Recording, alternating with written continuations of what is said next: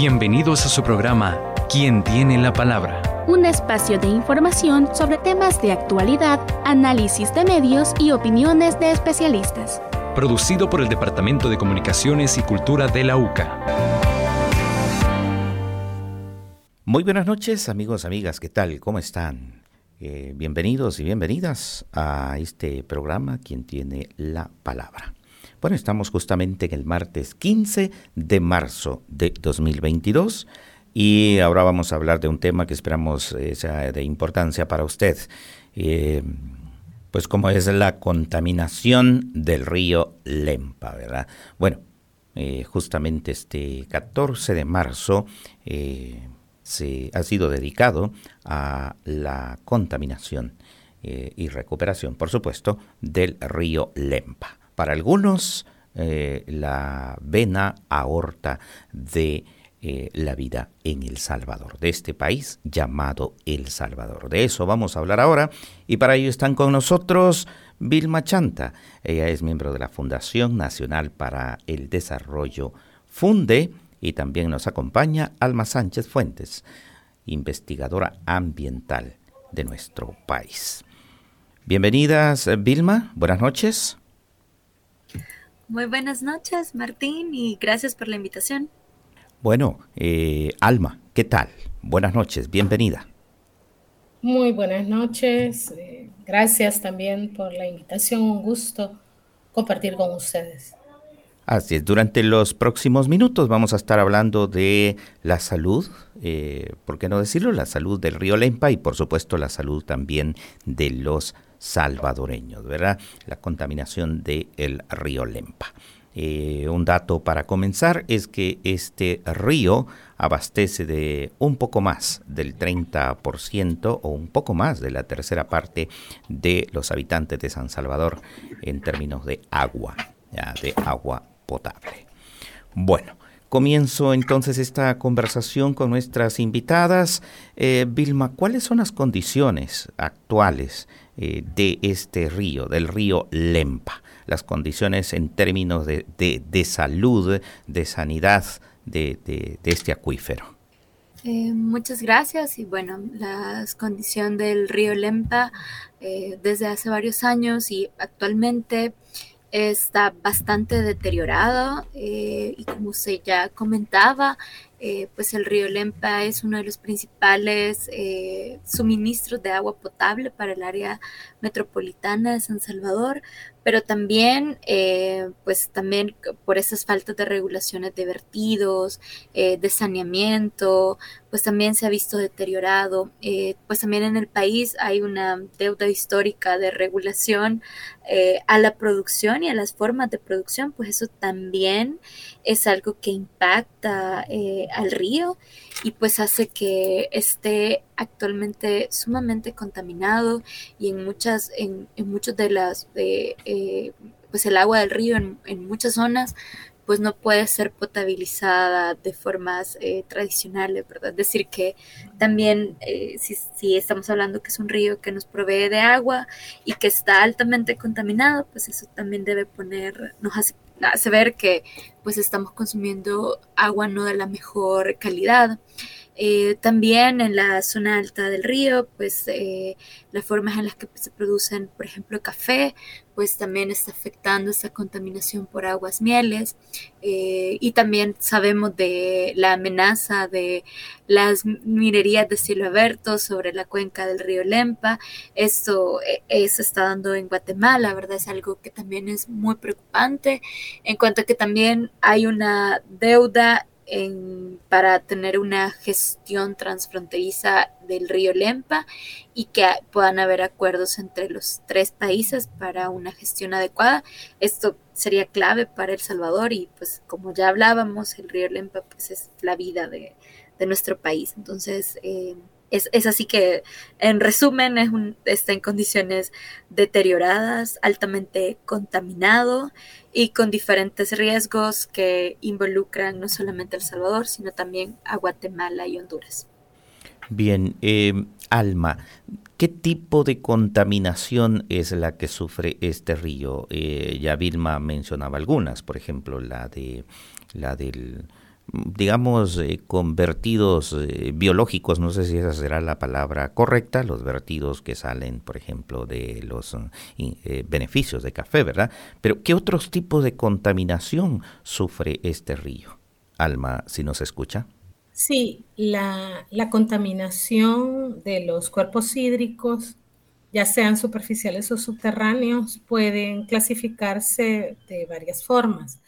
La contaminación microbiológica es la más común en el caso de nuestro territorio y quizás diría yo la menos agresiva, la que de alguna manera ya estamos acostumbrados a ese tipo de contaminación, que es la que se produce mm, proveniente de concretamente de los desechos eh, domésticos o de las aguas residuales domésticas que eh, pues llevan aguas negras y aguas grises, que eh, muchos de ellos pues corren libremente eh, por la superficie de los suelos y otros que pueden tener contacto con el río Lempa a través de percolación. Entonces, abajo del suelo hay unas corrientes que técnicamente se conocen como isofreáticas y estas pues tienen relación con los ríos, con cualquier río, ¿verdad? Entonces lo puede contaminar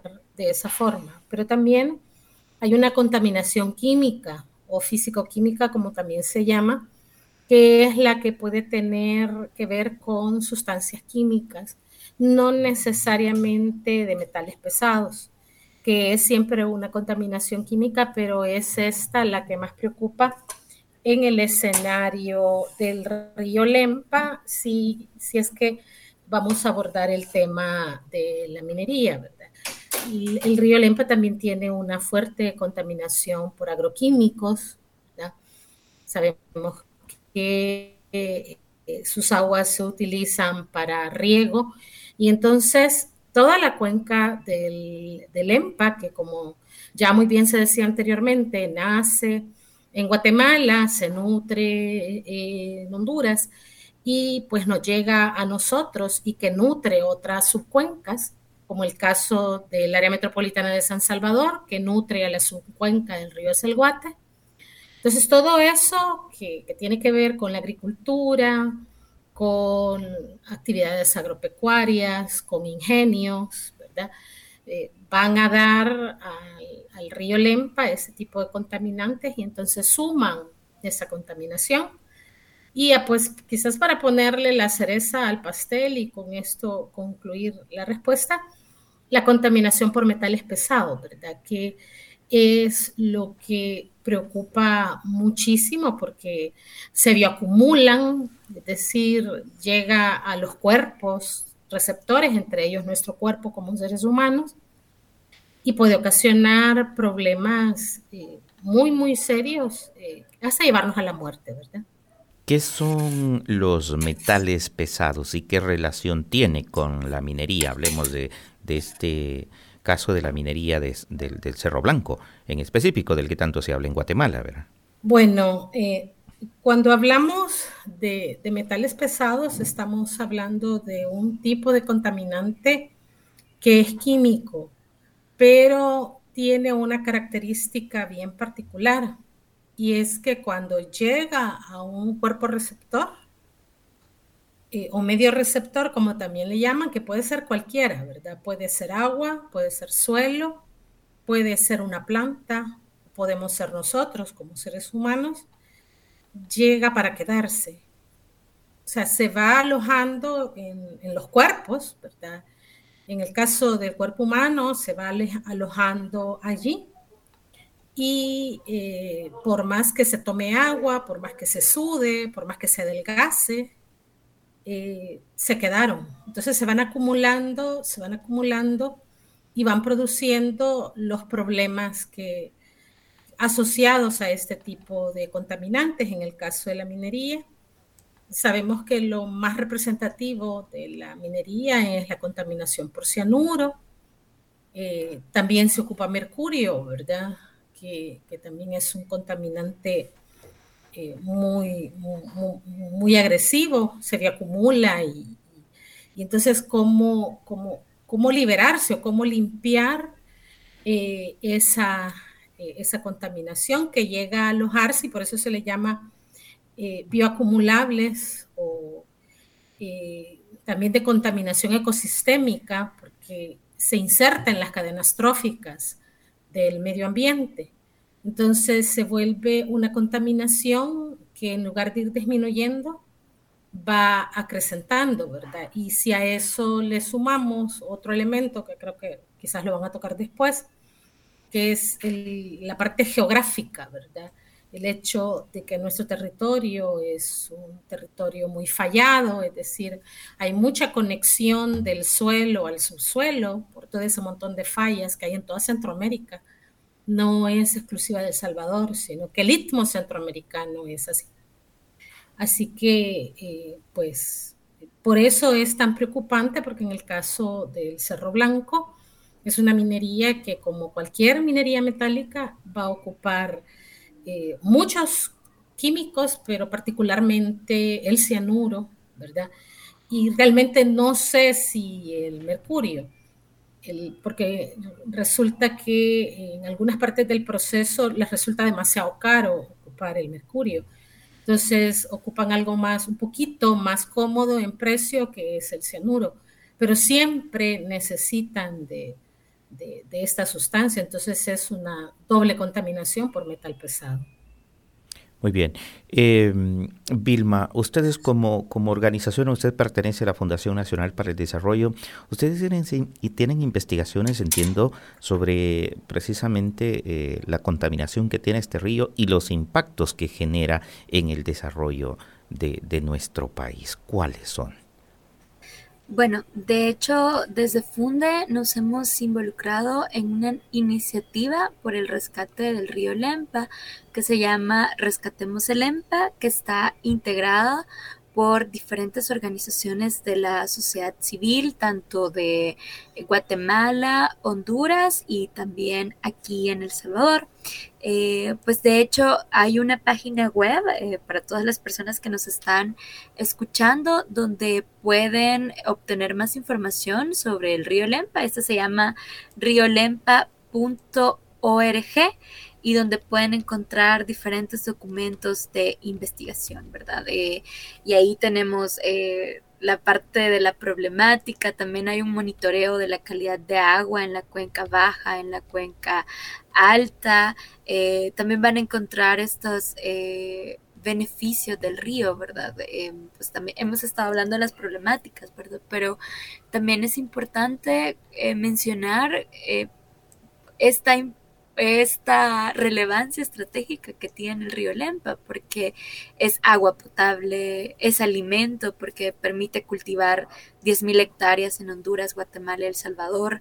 3.9 eh, millones de personas viven en la cuenca del río, eh, provee el 28% de la demanda energética de El Salvador, sostiene cuatro medales Ramsar en su cuenta, es decir, que eh, están todas estas eh, beneficios, ¿verdad? Y bueno, ya les comentaba que en esta página web eh, pueden encontrar todo lo que es estos, esa información sobre el río Lempa, ¿verdad? Y pues también pueden encontrar más sobre la problemática y lo que se ha encontrado es que, bueno, eh, ya hablábamos de estas fuentes de contaminación que son por manejo inadecuado de desechos sólidos, la descarga de aguas negras, principalmente de centros urbanos, eh, hay un manejo inadecuado de desechos industriales y agroindustriales y además la deforestación alrededor de la, de la cuenca, ¿verdad? Eh, pues ahí pueden encontrar, ¿verdad?, de que el, el eh, los ríos de la cuenca y de esta región del Trifinio, donde también ponemos atención en cuanto a la gestión del río Lempa, pues eh, muchos de ellos están superando los límites permisibles de coliformes fecales, ¿verdad? Eso eh, pone, ya Alma hablaba de estas de esta contaminación, ¿verdad? Y que compromete la calidad del agua que estamos consumiendo. Eh, y luego también eh, cómo está relacionado a la, a la forma de producción, ¿verdad? También desde la red de Rescatemos el EMPA se está poniendo énfasis en un problema que también es muy importante y es eh, lo que estamos hablando de los plásticos, ¿no? Como los ríos y eh, los diferentes cuerpos de agua del país, incluyendo el río Lempa, pues también se ven eh, llenos por toneladas de plástico que se producen cada año y que son desechados con menos de un mes de uso. además, muchos de estos eh, van sin reciclar, ¿verdad? Eh, y estos van a acabar en los ecosistemas, en las cadenas alimenticias y en el aire que respiramos. Eh, esta crisis del plástico pues también es relevante para el río Lempa, pues también estamos hablando del manejo inadecuado de la basura y cómo los vertederos y se, a cielo abierto también afectan y cómo este plástico se infiltra en, en las cuencas, ¿verdad? En los ríos, en los humedales y pues que también tienen graves consecuencias de, en la fauna acuática y además producen estos famosos microplásticos que pues diferentes estudios, eh, incluso documentales, programas, pues ya nos dicen que estamos consumiendo en los alimentos microplásticos, ¿verdad? Eh, eso también es otra de las problemáticas y pues quiero concluir esta participación diciéndoles, recordándoles que, que, en esta página web de riolempa.org pueden encontrar toda la información que se ha recopilado, no solamente eh, de nosotros como Funde, sino de todas las organizaciones que son integrantes de esta red del Río Lempa. Bien, importante este dato eh, precisamente de la contaminación y hay un dato aquí en la página, eh, estoy viendo la página y la actualización de este dato del suministro del 70% del agua potable en el área metropolitana de San Salvador. Es decir, es todavía más. Y pensar que eh, precisamente las bocatomas de una de las principales plantas eh, que succionan el agua del EMPA es eh, las pavas, ¿verdad? Es decir, sería interesante saber cuáles son las condiciones de potabilización eh, que se le da, de tratamiento que se le da a esto y si esa eh, esos microplásticos y esas sustancias químicas, ¿eh? en pocas palabras, y esas sustancias químicas y también biológicas, ¿verdad? Que pueden ser en algún momento dañinas para eh, el cuerpo humano, se están deteniendo en esos filtros, en, esa, en ese procedimiento de potabilización del agua, ¿verdad? Y hay una pregunta importante. ¿Ustedes tienen información sobre esto? Si, si la los equipos o los procesamientos del agua eh, están siendo efectivos para retener este tipo de sustancias, o al menos los microplásticos. Eh, Vilma. Pues bueno, Martín, eh, lo que en este punto lo que quiero decir es que la evidencia también es bastante empírica, porque creo yo que ninguno de los oyentes, e incluyéndonos a nosotros, nos atrevemos a tomar agua directamente del chorro, ¿verdad? Eso habla mucho de la calidad de agua de un país, ¿verdad? Incluso si alguien fuera del país nos visita y lo vemos que va a tomar agua del chorro, creo que inmediatamente le vamos a decir que no puede tomar agua del chorro, que no es Bueno, yo sí la bebo. Usted sí la bebe. Yo sí la bebo. Eh, pues muchas personas, usted también, pues yo creo que muchos de los radioescuchas y muchas personas, eh, pues no, y eso alguien me decía eh, que, por ejemplo, esta evidencia de cómo andan los camiones de agua privada y ya cómo esto podría implicar una privatización de hecho, ¿verdad? Sí, bueno, e, e, es, otro tema interesante, ¿verdad? Ante las condiciones estas. También hay que reconocer la evidencia empírica en cuanto a lo que ocurrió, por ejemplo, a inicios de 2020 con la crisis de contaminación de la agua en, varios lugares de la zona metropolitana de, San Salvador. Eh, y recuerdo que hubo un estudio de ANDA que nos decía que, el agua era eh, óptima del chorro para, para tomar, ¿verdad? Pero también hay evidencia empírica que en la que en muchas ocasiones el agua cae eh, visiblemente sucia con exceso de cloro eh, y pues eh, para muchos genera cierta desconfianza, ¿verdad? Para muchas personas genera cierta desconfianza em, en cuanto a si el agua que está cayendo del chorro está completamente limpia, ¿verdad? Yo eh, personalmente creo que hay mucha evidencia empírica y que nos dice que en muchas de las zonas del área metropolitana de San Salvador, pues eh, la calidad del agua no es la, no es la mejor, ¿verdad? ¿Cómo no? Bien, eh, Vilma, em, o perdón, Alma, Usted como investigadora, eh, me imagino se ha de recordar aquella investigación famosa del Ministerio de Medio Ambiente, creo que fue por 2012, que advertía que por ahí por el 90% del agua de los acuíferos del país estaban, con estaban contaminados. Y, de ahí pues buena parte de las advertencias que nos hace Vilma, ¿verdad? De no, de no beber directamente el, agua del, chorro. Eh, y advertía también de la situación del EMPA, de esto que, ya nos ha descrito Vilma, eh, e instaba a hacer, a tomar acciones inmediatas para evitar que ese acuífero que, según este dato actualizado eh, provee del 70% del agua potable del área metropolitana de San Salvador, eh, pasara a una peor condición. ¿Se ha hecho algo para detener esto o ha ido eh, empeorando la salud de este río? Bueno, yo datos contundentes eh, sobre si efectivamente se están haciendo labores de descontaminación, sobre todo de la contaminación química, ¿verdad? Que es realmente la que más preocupa porque la contaminación microbiológica en realidad se baja con la potabilización. Con el cloro. Que se hace con la cloración, ¿verdad?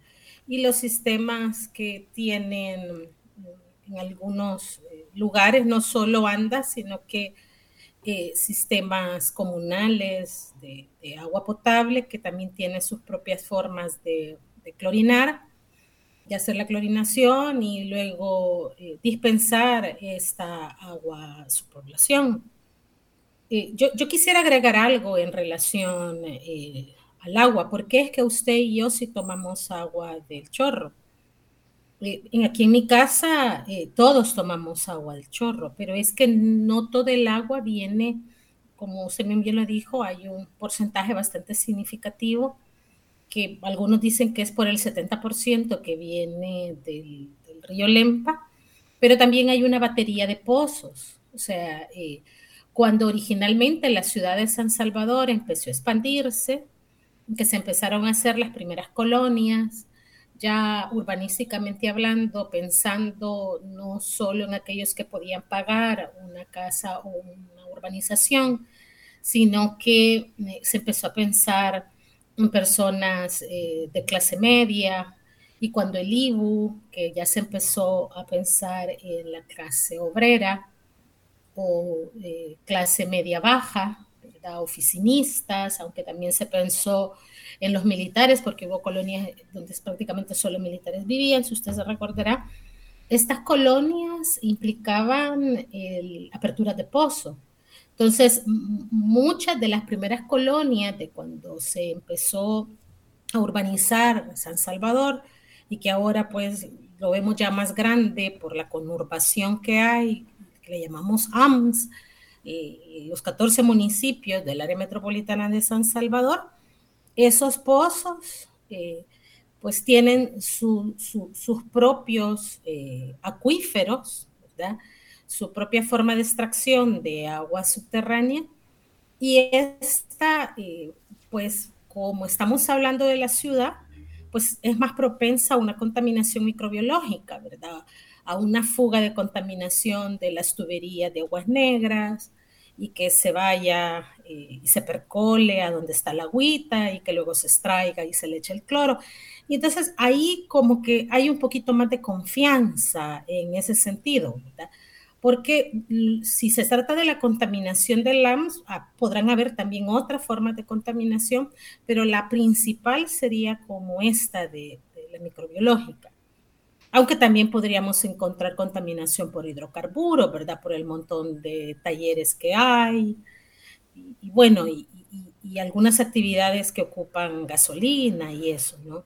Pero en el caso puntual de la pregunta que me hacías en relación a qué se está haciendo eh, el tratamiento normal que se le da al agua en todos los sistemas nacionales y privados es el de la potabilización por cloro.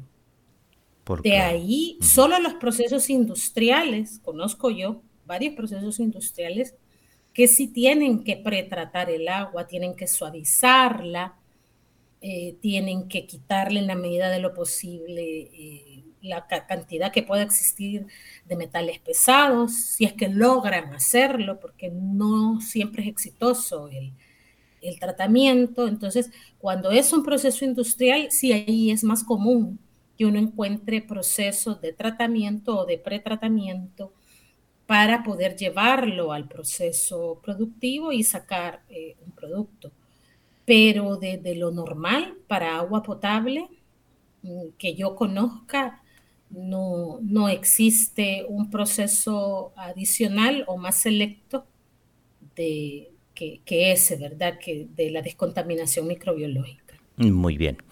Bueno, eh, ya son las 7 con 30 minutos, vamos a ir a, a la pausa comercial.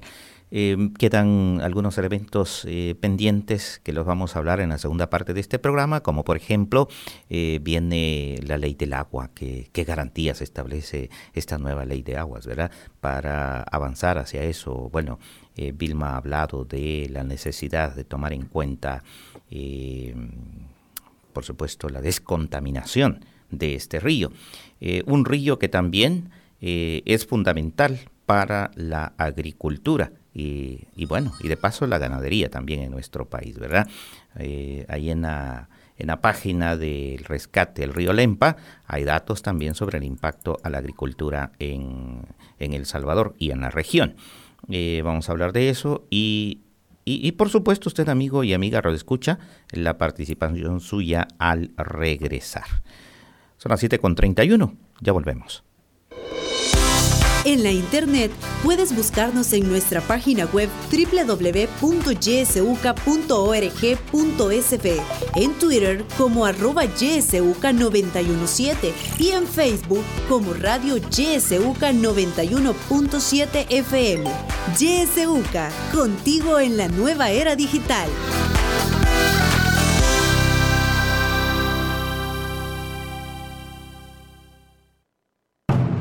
Ante el incremento de casos de COVID-19 en el país y de la presencia de distintas variantes del coronavirus con distintos grados de peligrosidad y de contagio, es importante que recordemos las medidas de prevención. Use siempre mascarilla.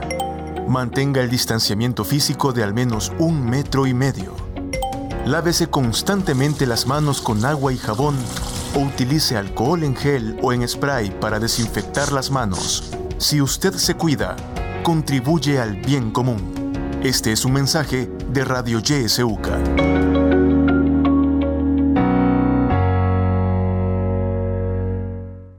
Hora 10. Que la realidad tome la palabra a través de la ciudadanía activa. Sí, nos escucharon, pero solo con ustedes tenemos otra pasarela que la van a hacer inclusiva porque ahí pasan los niños. Hay que empezar resolviendo los problemas básicos de las mayorías populares. Estamos preocupados porque ya son dos días que nos han quitado el agua por completo. Yo llevaba en paz súper grave, lo llevaba con vómito, con diarrea. Nos dieron a 10 de la noche y nada. Hora 10. De lunes a viernes a partir de las 10 de la mañana.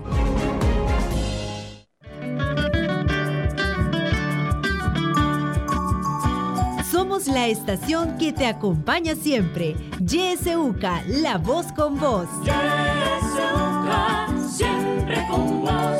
91.7, la voz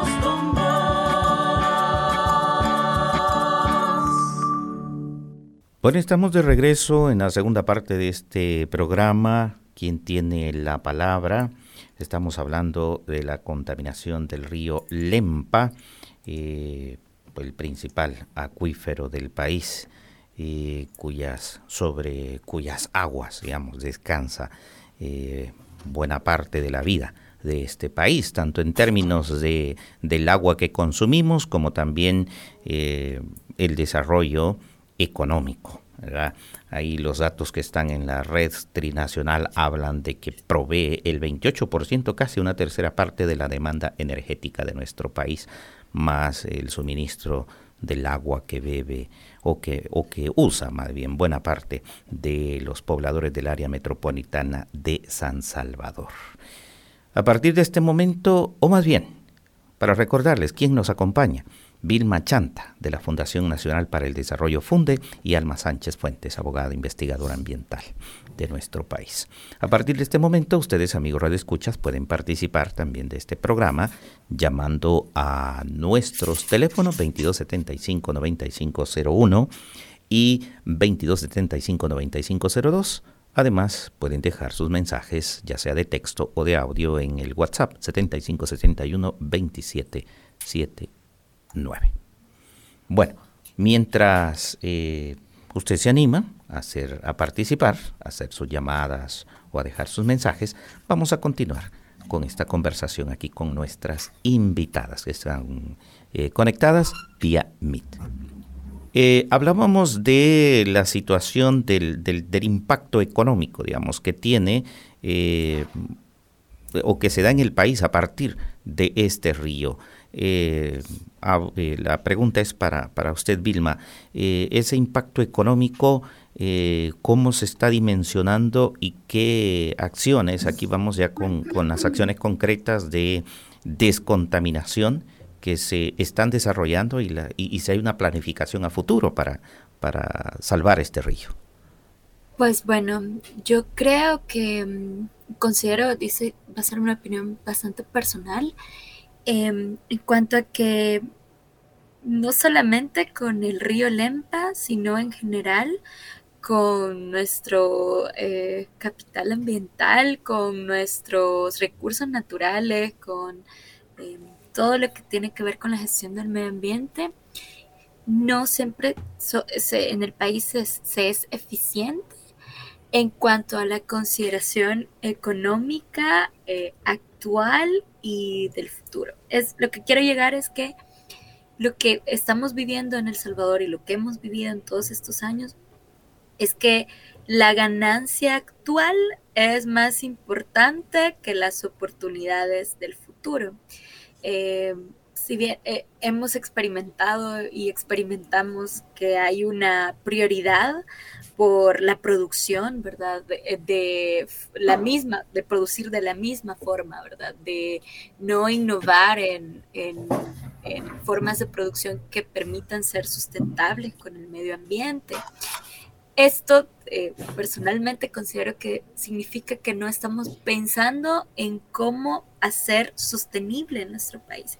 Significa que solo se está pensando en producir en este momento y no cómo se va a hacer en el futuro, ¿verdad? Y no, cuando hablo del futuro, ni siquiera estamos hablando de largo plazo, sino que estamos hablando de corto plazo, ¿verdad? Eh, pues cada vez tenemos, somos, El Salvador es altamente vulnerable a fenómenos climáticos, ¿verdad? Eso también compromete eh, nuestros, nuestros ríos, ¿verdad? Incluyendo el río Lempa. Y pues si no tenemos esta consideración de cómo eh, compensar y cómo también invertir en estas acciones de rescate, eh, como en este caso para el río Lempa, y también en estas acciones de conservación para otros recursos naturales que están alrededor de la cuenca, pues también no estamos teniendo una visión económica completa, ¿verdad? Estamos solo pensando en un año o un mes, ¿verdad? Eh, esto, como les decía, considero que es una opinión bastante personal en cuanto a cómo se está haciendo la gestión de los recursos naturales en, el país, ¿verdad? En cuanto a la planificación de acciones para, para el rescate del río Lempa, pues creo que todavía tenemos eh, mucho que hacer, ¿verdad? Hay una deuda histórica, ¿verdad? Y seguramente Alma siendo abogada, pues también eh, va a profundizar en esta parte de también eh, la necesidad de tener un, eh, marco legal, ¿verdad? Eh, para el río Lempa o que se pueda incluir en las leyes existentes, ¿verdad? Puntos que vayan dirigidos a proteger el río Lempa pues también hay una deuda en cuanto a tener un plan de país para la gestión del río Lempa y pues también eh, cómo lograr más acuerdos eh, transfronterizos o transnacionales para la gestión del río Lempa, que son claves, ¿verdad? Aquí, eh, cuando iniciamos, también hablábamos de esta importancia de prevenir la minería en la cuenca del río Lempa, ¿verdad? Si bien es cierto, ya hay una prohibición en el país, ¿verdad?, de minería metálica, pero no se ha prohibido todos los tipos de minería y pues también solo abarca El Salvador y ya sabemos de que hay riesgos de que se ubiquen minerías en Guatemala eh, o en Honduras, ¿verdad? Eso también compromete la gestión del río Lempa. La, eh, la, la mina Cerro Blanco eh, para muchos ambientalistas es una amenaza latente para la contaminación del río. ¿Contemplan ustedes dentro de esta propuesta de descontaminación y de rescate del río eh, algunas acciones en este sentido?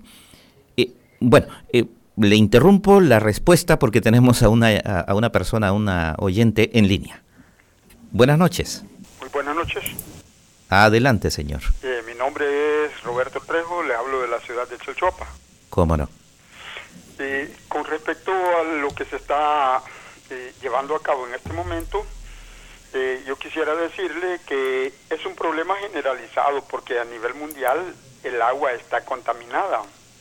Pero, no sé, gracias a Dios, en la ciudad de Chalchuapa, mm, hace poco se hizo un experimento en la universidad, en el Centro Universitario de Occidente, para ser exacto, y se pidió muestras de agua de cada lugar.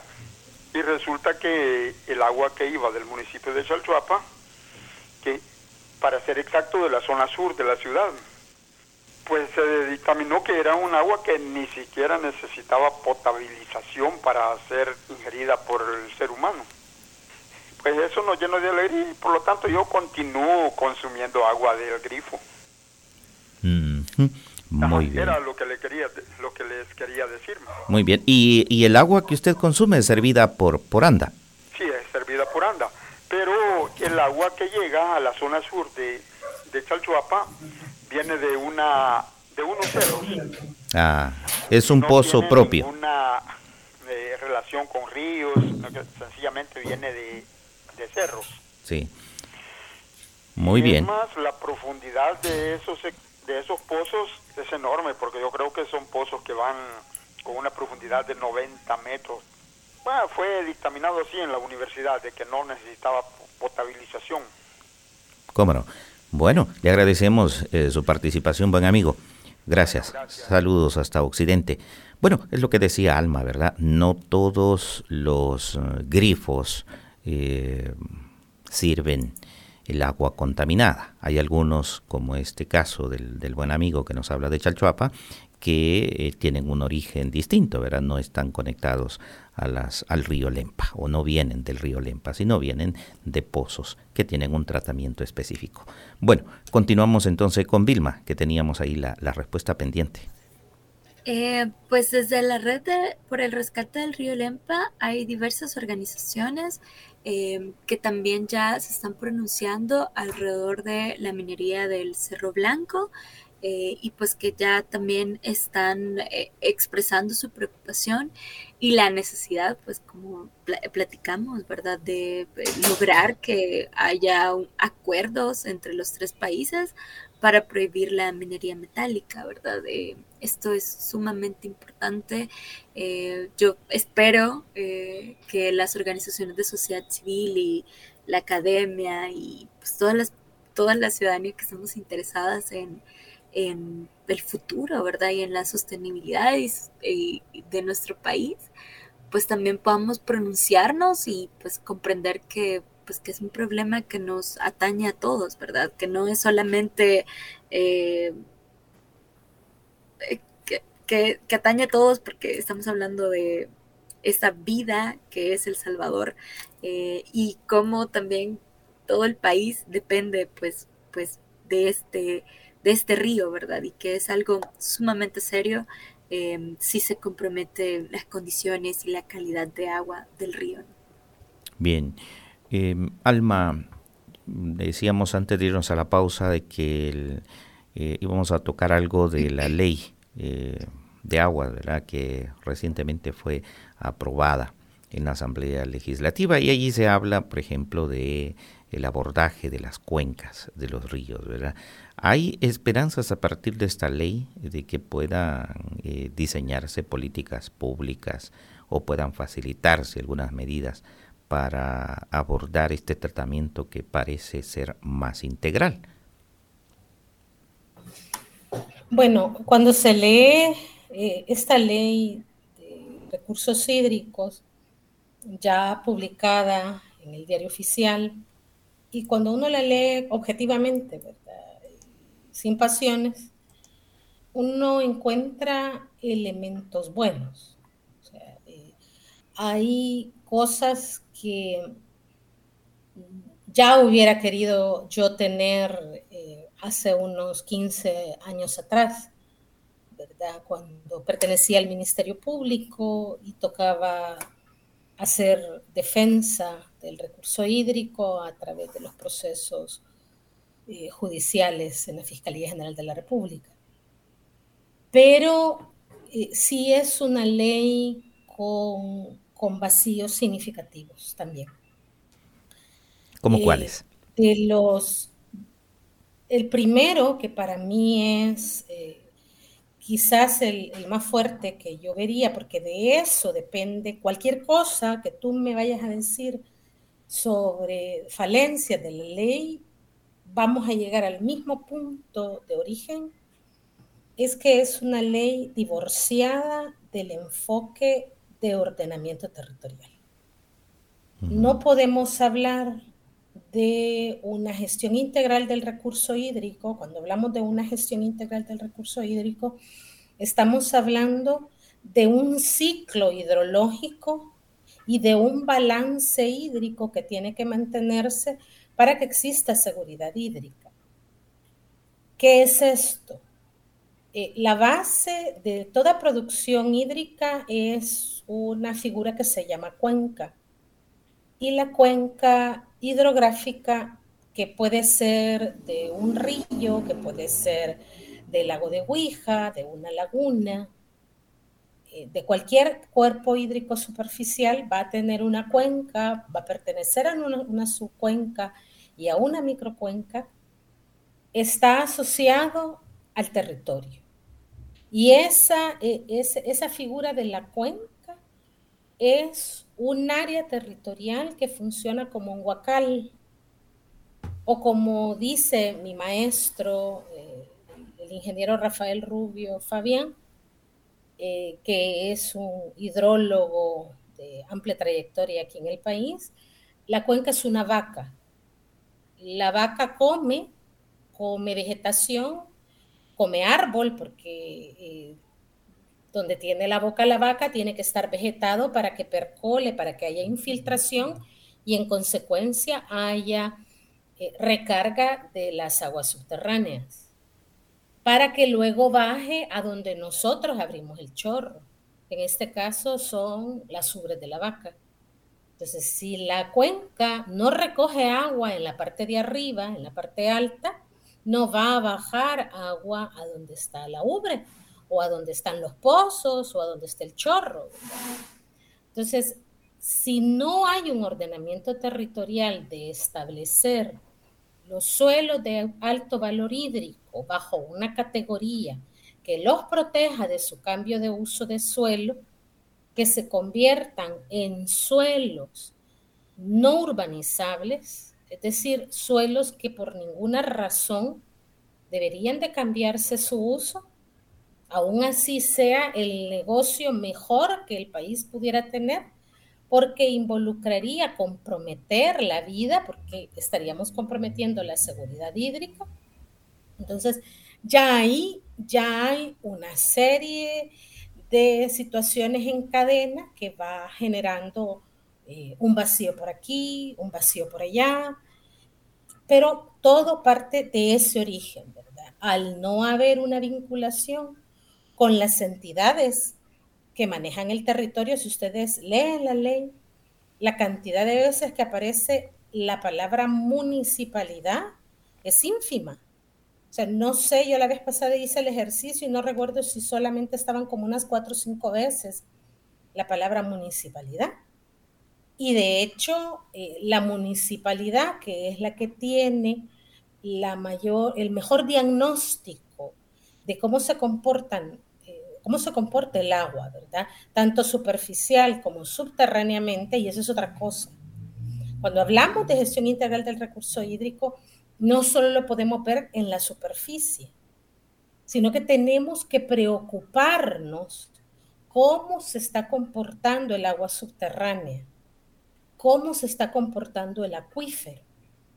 Y eso es algo que cuando uno lee la ley encuentra esas debilidades, ¿verdad? Que hay un buen enfoque o su mayor enfoque es superficial, pero en la parte del ordenamiento territorial, de cómo hago yo para que no me pongan cemento en las zonas de infiltración, que son las que recargan el agua subterránea, entonces ya ahí, ya, ya entramos en una situación que nos va haciendo o nos va volviendo más inseguros hídricamente hablando. Mm.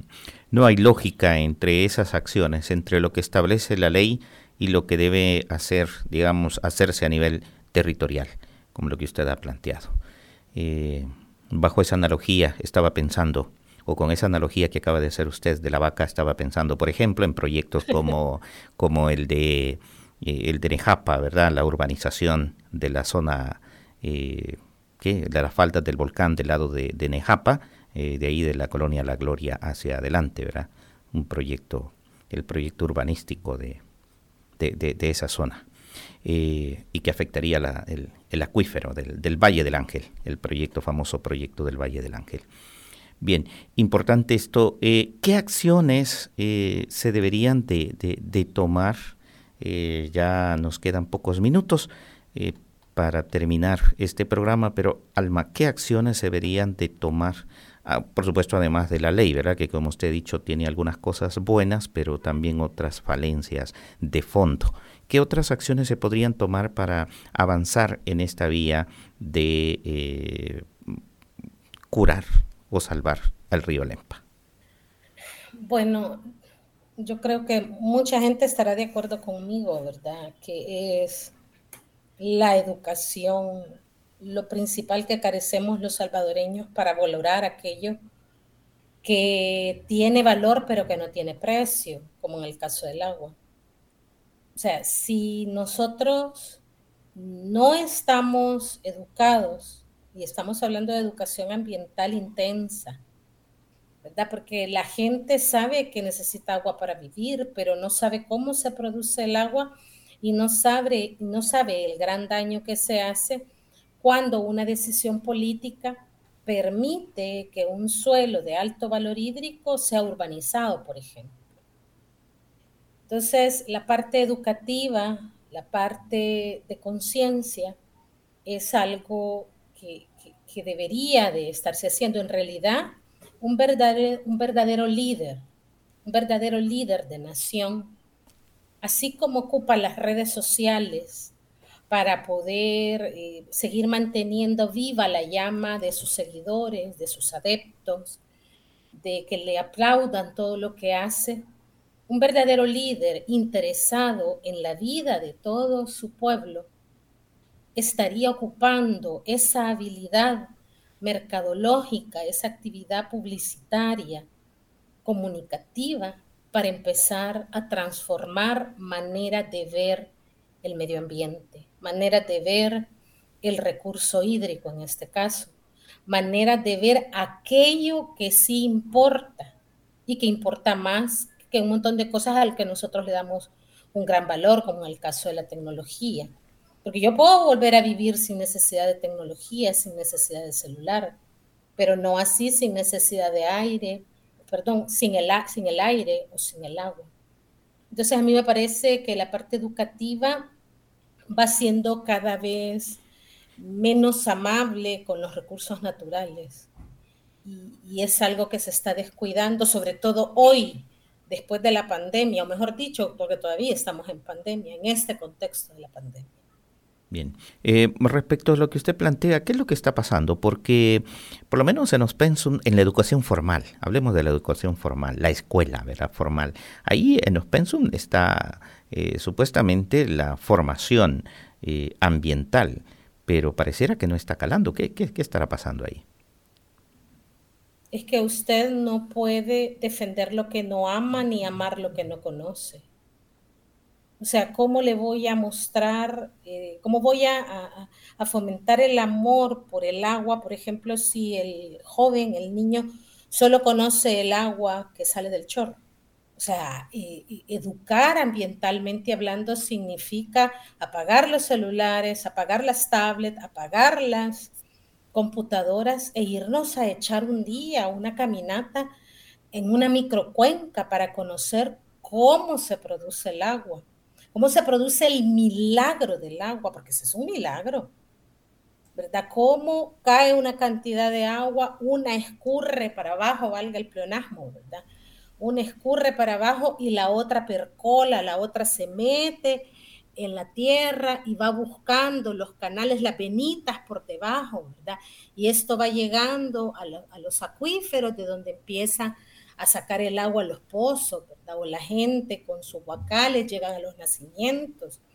O sea, no hay necesidad de ir al interior de la República. Ahí nomás, en, en este municipio que está pegado a mexicanos, ¿cómo es que se llama? Cuscatancingo. Cuscatancingo. Ahí, ahí nomás hay unos, una, unos borbollones de agua. Hay un lugar que se llama el Chorrerón en donde uno mira, pero uno no cree que está en la capital.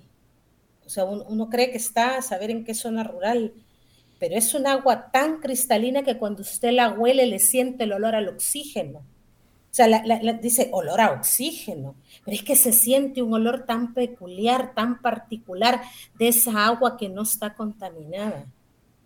Entonces, eso, e, eso lo tiene que vivir la persona. Pero ¿y cómo lo vive con la violencia que hay, con el miedo de irse a meter a un lugar y que le pueda pasar algo? ¿O cómo lo vive si todo lo que viven lo conocen a través de páginas de libros? Y la gente prefiere irse a los centros comerciales antes de decirme voy a ir a hacer una caminata, ¿verdad? Y conocer cómo funciona esto del medio ambiente, que es la mejor maestra. Entonces, yo creo que por allí están las, las falencias, ¿verdad? De, que, a veces no se es consecuente en esos procesos de enseñanza-aprendizaje. Muy bien.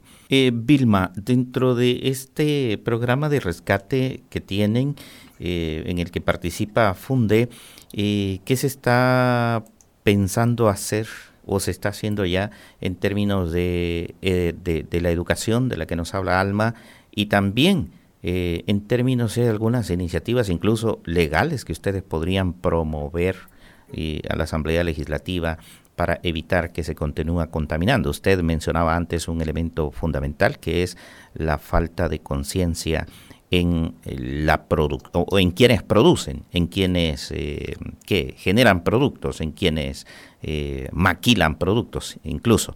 Este, ¿Qué se está pensando sobre eso? Sí, eh, bueno, definitivamente desde la red por el rescate del río Lempa Coincidimos también con Alma en cuanto a que una de las principales acciones que se debe tomar es educación ambiental y sensibilización a la ciudadanía, eh, porque no es solamente en X sector falta de conciencia, sino que hay una falta de sensibilización generalizada, eh, que también en estos tiempos de pandemia, como decía Alma, lo podemos ver desde que vemos mascarillas tiradas en la calle por todos lados, ¿no? Em, eh, el uso de plásticos y etcétera. Pues de esta red por el rescate del río Lempa, que estamos en Twitter como Red Río Lempa, eh, pues estamos eh, tratando de promover esta conciencia ambiental desde diferentes sectores, ¿verdad? Tratando de articularnos y sumar para dar a conocer información. Bueno, ya les comentaba que hay una página web donde ustedes pueden encontrar compilados estudios eh, acerca del río Lempa, ¿verdad? Eh, también se están realizando diferentes actividades eh, para sensibilizar y concientizar a las personas y que también se sumen a esta iniciativa del rescate del río Lempa, porque estamos convencidos, ¿verdad?, eh, que entre todos y si todos los salvadoreños somos más conscientes y tenemos eh, más clara la importancia del río Lempa y por qué se debe, debe ser rescatado, pues también vamos a poder eh, tener participación política y vamos a poder incidir en que también se tomen decisiones, ¿verdad?, que estén orientadas al rescate del río Lempa. El día de ayer, 14 de marzo, eh, se celebró el Día Nacional del Río Lempa. Este es el, eh, el, primer año después de que se aprobó el año pasado esta iniciativa. Imagínense, el río Lempa es la vida del Salvador y hasta el año pasado se decretó el Día Nacional del Río Lempa. De todas formas, creemos que este es un día de reivindicación de los derechos del río Lempa como un, eh, un actor para la vida de, de nuestro país. Eh, esta también fue una acción promovida desde la red eh, por el rescate del río Lempa. Y pues esperamos que también en Guatemala y en El Salvador, y de hecho es algo que se está trabajando, para que también haya un reconocimiento de este tipo de la importancia del río Lempa para nuestros tres países.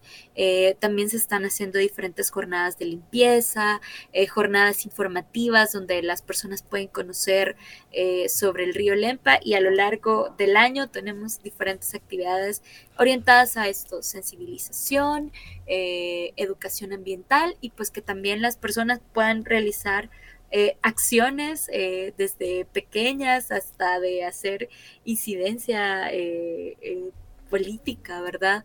Para lograr acciones eh, que vayan hacia el rescate del río Lempa. Eh, solo quiero terminar recordándoles que pueden seguirnos en las redes sociales como Red Río Lempa y pues que también ahí tenemos diferentes campañas y también en la página web eh, que ya les comentaba que es riolempa.org para que también conozcan todas las acciones de la red y que pues, también se puedan sumar. Que se sumen. Bueno, hemos llegado al final. No me queda más que agradecerles a ustedes, eh, a Vilma y a Alma, por haber participado de este programa. Gracias, Vilma. Gracias, Alma. Muchas gracias, por la invitación. Y a ustedes, amigos radioescuchas, gracias también por su fiel sintonía todos los martes. Eh, les dejo la invitación a que reflexionemos, hagamos conciencia sobre el, la importancia del río Lempa, pero no solamente sobre el río Lempa, también la importancia sobre cuidar nuestros acuíferos, ¿verdad? El agua es nuestra vida. La invitación es para que nos sintonice el próximo martes en otro programa, siempre a las 7 en punto de la noche. Buenas noches. Este ha sido su programa ¿Quién tiene la palabra? Esperamos que lo hayas disfrutado. Recuerda que tú puedes tener la palabra todos los martes a las 7 pm por Radio YSUK.